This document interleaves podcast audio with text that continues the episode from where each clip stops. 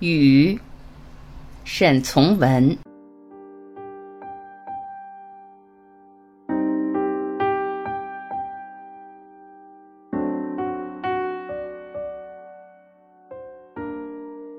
招来不知疲倦的雨，只是落，只是落，把人人都落得有点疲倦而厌烦了。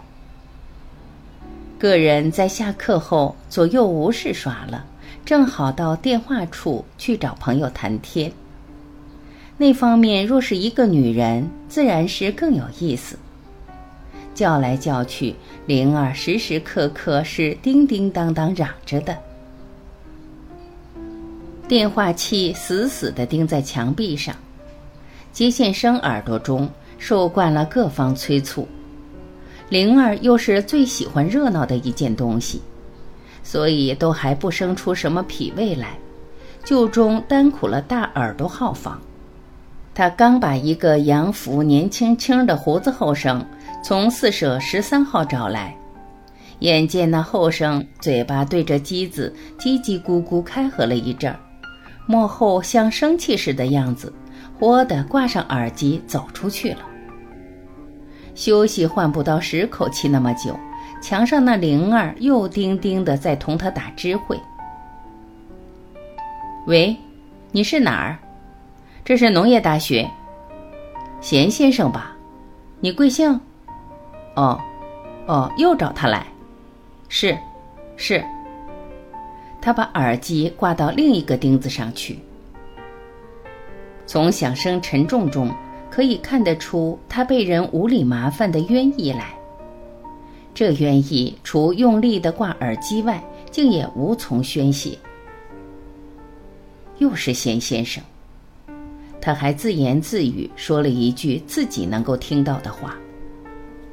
这本来可以随意扯个谎，说找不到就完事了。但他是新来这里不久的人，虽然每日里同到专司收发信件那位崔哥一起歇宿吃饭。还学不到这些可以偷闲的事，而且自己一想到月前住在同乐村，每日烧火，脸上驱抹刺黑，肚板油刮得不剩什么时的情形，责任心当时也就增强起来了，少不得又举起那只左手来。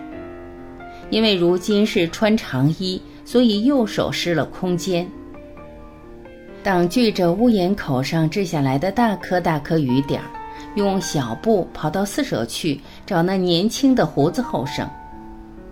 桌子当中摆着那一座四四方方的老钟，一摇一摆，像为雨声催眠了似的，走得更慢更轻了。钟旁平平地握着那一本收信簿，也像在打瞌睡。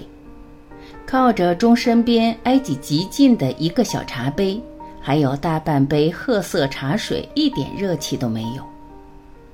他眼睛看到那后生对着耳机笑笑嚷嚷，耳朵却被门外雨声搅着，抽不出空闲来听那后生谈的那么浓艳倒了的究竟是些什么话。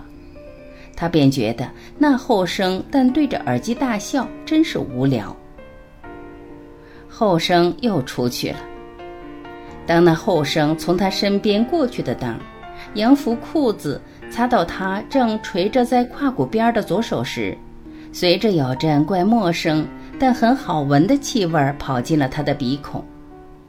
他昨天到消费社时，曾见到那玻璃橱内腼腆腆的躲在橱角上手指头大小的瓶，瓶中储的什么精？这时的气味便是那瓶中黄水水做的。他自信没有猜错。这气味使他鼻子发痒，有打个把喷嚏的意思，不由得他不站起来，随同那后生走出门外。雨还是不知疲倦，只是落，只是落。瓦口上溜下来的雨水，把号房门前那小小沟坑变成一条溪河了。新落下来的雨点打成许多小泡，在上面浮动，一刹那又复消失。一些小小嫩黄色槐树叶子，小鱼般在水面上飘走。倘若这些小东西当真是一群烙麻哥鱼仔，正望着他们出神的他，不用说，早就脱了鞋袜，挽起袖子，告奋勇跳下去，把他们捉到手中了。这好像他们自己也能知道，本身不值奖，不怕什么意外危险事到头。不然，眼看到大耳朵在那号房门前站着，痴痴的把视线投到他们一举一动上面来，为甚还是大大方方的在水上飘来飘去？一九二六年五月十三日，于窄儿梅小斋。